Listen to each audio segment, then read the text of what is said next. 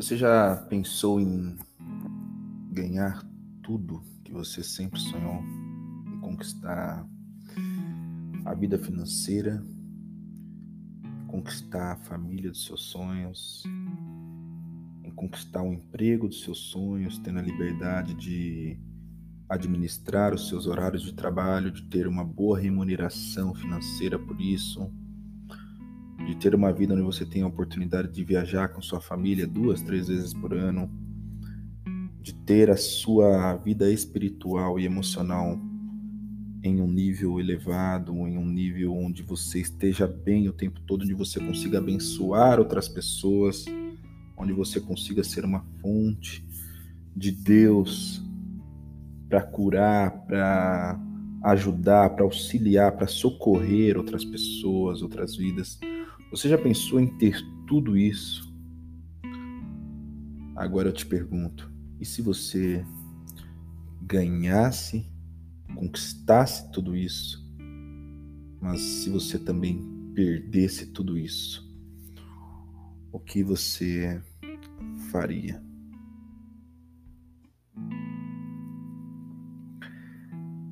Essa é a, uma pequena parte da minha história porque hoje eu vim aqui conversar com cada um que está me ouvindo, relatar um pouco sobre a minha vida.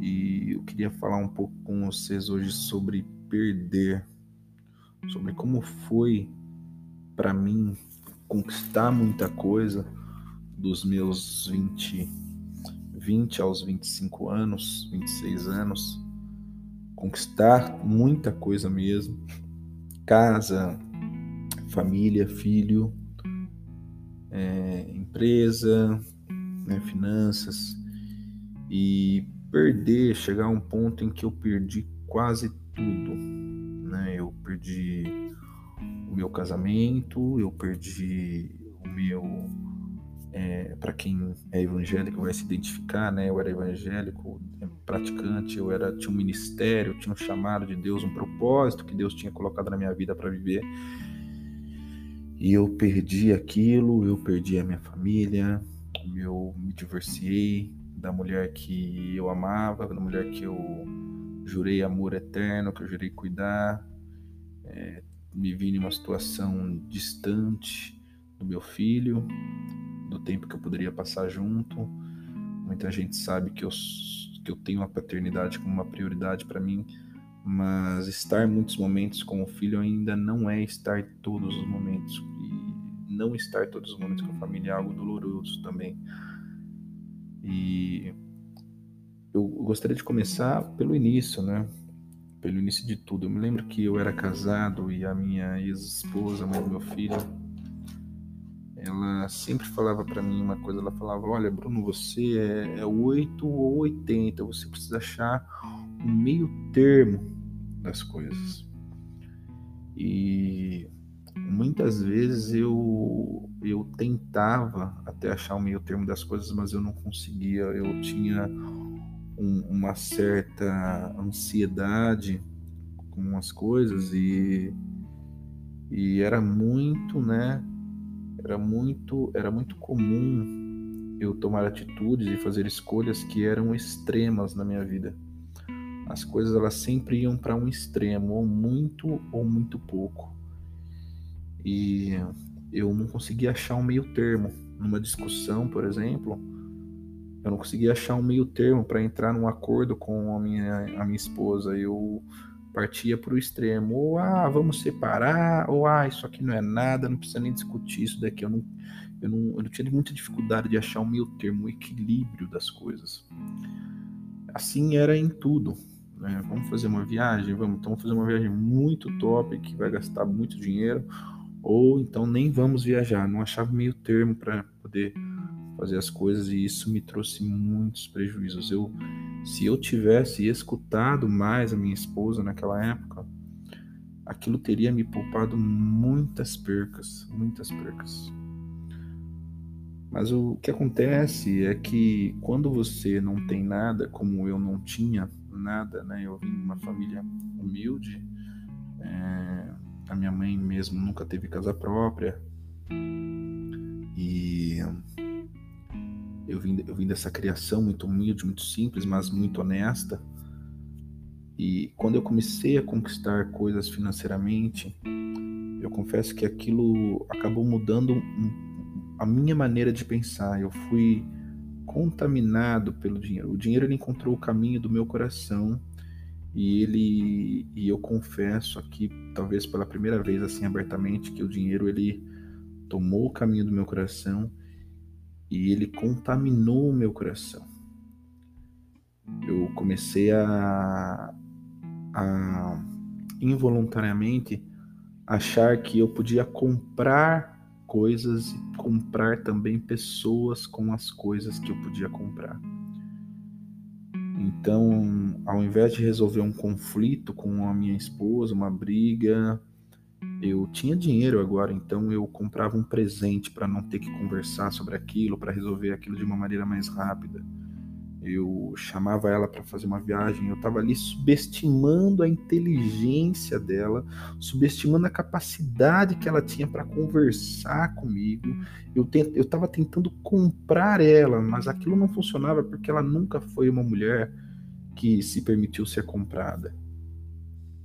Ela, era ela sempre foi e é uma mulher de muito caráter, de muito respeito, de muito de uma índole muito bonita a família dela criou ela de uma maneira sensacional, com valores que são inegociáveis. E eu tentava comprar ela no trabalho a mesma coisa. É, nas minhas relações, a mesma coisa. Eu tentava trazer pessoas, amigos para perto de mim através do dinheiro. As minhas relações elas começaram a, a acontecer baseada em quanto o dinheiro poderia manter aquela relação. O dinheiro ele tomou o caminho do meu coração e ele me, me ele foi uma das armas que, se eu posso dizer assim, né, o, dentro da fé de cada um, cada um tem né, um, um, uma energia negra ou um inimigo ou o diabo mesmo, né? Mas eu que tenho uma fé cristã, eu eu, eu vejo hoje que o dinheiro foi uma arma do diabo para me tirar do centro da vontade de Deus, daquilo que eu acreditava. Me tirar da minha família, me tirar da vontade de Deus, me tirar daquilo que eu fazia para Deus, de resgatar almas, de resgatar pessoas, de ajudar pessoas que estavam em situações é, vulneráveis, pessoas que pensavam em se matar e me procuravam e a gente dava auxílio, dava fazia um trabalho muito bonito e recuperava, ajudava na recuperação daquela pessoa através da palavra de Cristo.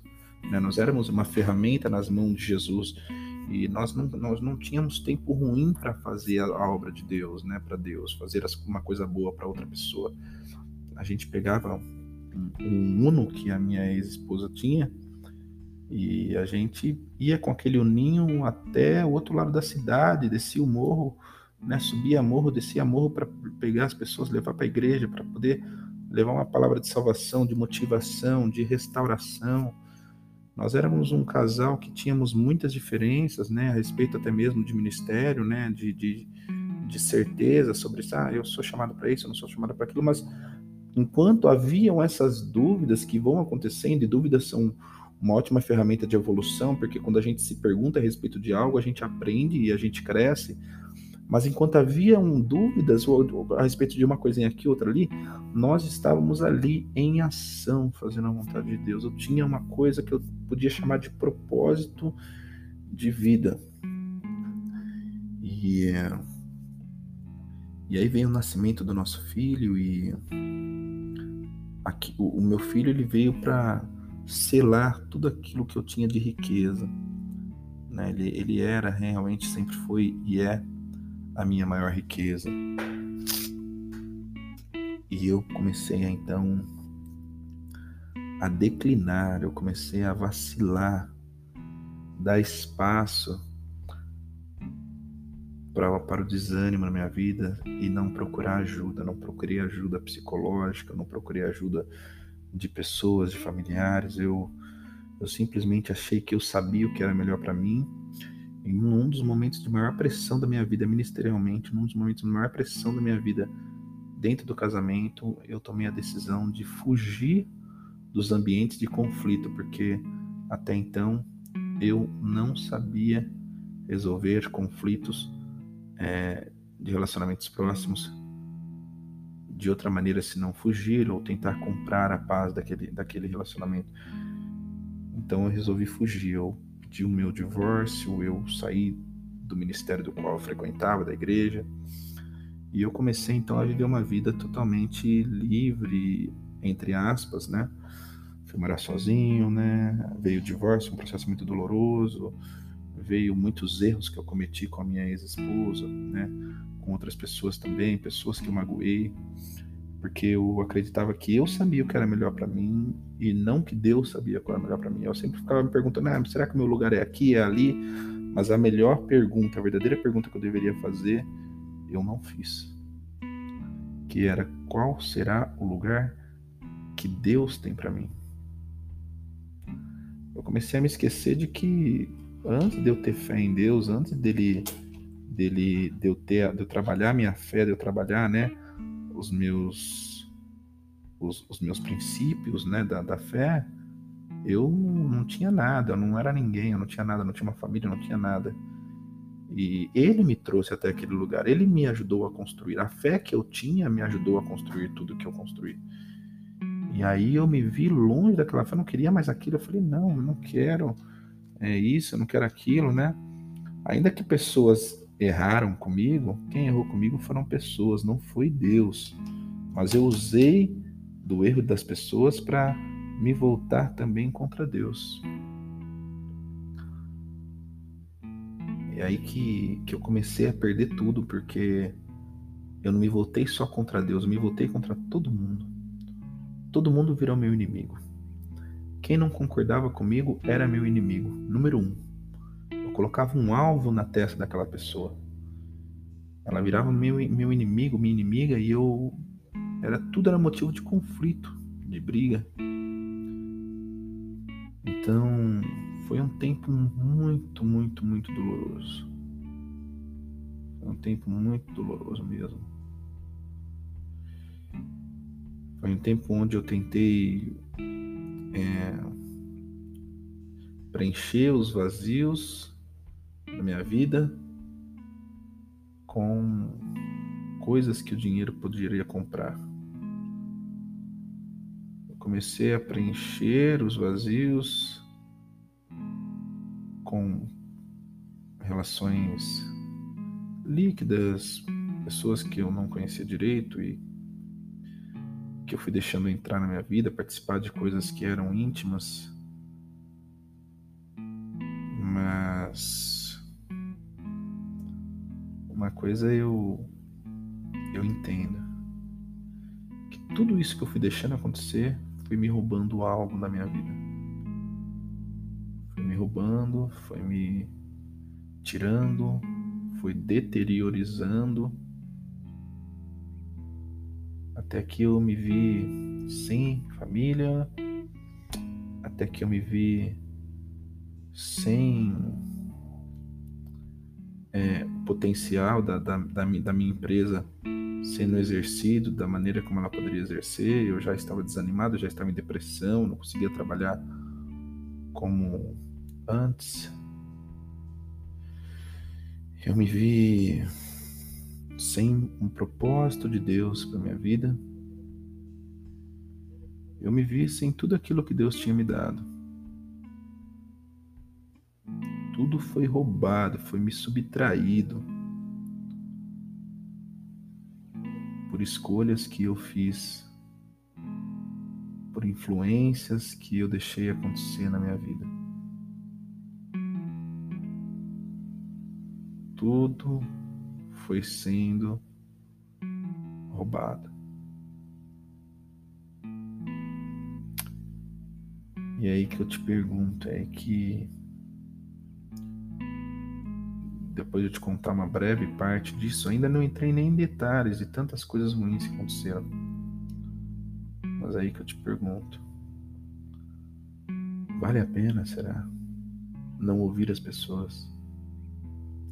Vale a pena, será, não ouvir a tua fé, aquilo que te guiou até aqui? Vale a pena, será, ser orgulhoso, ser orgulhosa. E, e deixar tudo que demorou anos, que demorou tempo precioso para nós, para ser construído, deixar tudo isso ser destruído, ser roubado, ser levado, ser saqueado. Eu resolvi compartilhar esse podcast porque eu finalmente consegui cair em si, consegui ter um encontro novamente com Deus, eu consegui ter uma reconexão novamente com Deus através de pequenos gatilhos, onde finalmente Ele teve uma abertura da minha parte para poder falar comigo, porque também não adianta a gente ter fé, não adianta a gente saber que Deus existe, não adianta Deus falar e a gente não querer ouvir. E isso também foi um dos gatilhos que Deus usou para falar comigo. Quando ele me através da passagem que Jesus vai até a cidade natal dele, começa a pregar, e aí as pessoas não dão ouvidos para ele e ele diz: "Olha, essas pessoas elas estão fechadas porque eu estou falando. Não vai ter milagre aqui, não vai ter nada aqui, não vai acontecer nada aqui porque porque as pessoas estão fechadas ao que eu, que eu quero dizer, ao que eu quero falar. Então, eu realmente me encontrei aberto novamente para Deus falar comigo. Durante muito tempo ele tentou falar, mas eu me mantive fechado para ele. Mas hoje quero me abrir. Eu quero, eu quero reencontrar com Deus.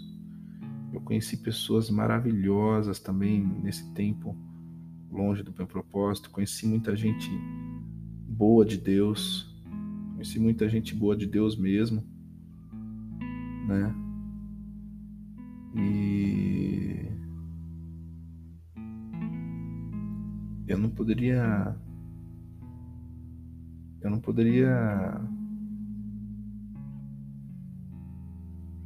eu não poderia não poderia nem, nem tentar entender tudo o que aconteceu, tudo que que Deus fez, né? O porquê que tudo aconteceu, mas será que vale a pena? Tudo serve para um aprendizado, mas eu te pergunto, vale a pena perder tudo? Vale a pena você esperar perder tudo para poder cair em si, como eu caí? eu desejo que você possa parar por um minuto depois de ouvir essa essa história que é a minha história, a minha vida, a vida como ela, ela é, a vida como ela foi para mim. Pensar no que você está passando aí e se de alguma maneira essa história tem alguma coisa a ver com você, que possamos fazer essa reflexão juntos. Vale a pena? Perder tudo isso daí que você construiu por um momento, perder tudo isso daí que você construiu por uma sensação, perder tudo isso aí que você construiu por um por um delírio, por, por, por, por coisas que, que são que são sem valor, né? Coisas que são digamos coisas que se acabam com o tempo, coisas que não são eternas, que não têm raiz.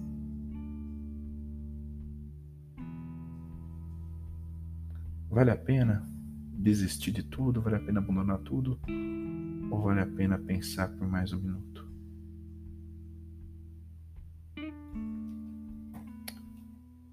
Um grande abraço.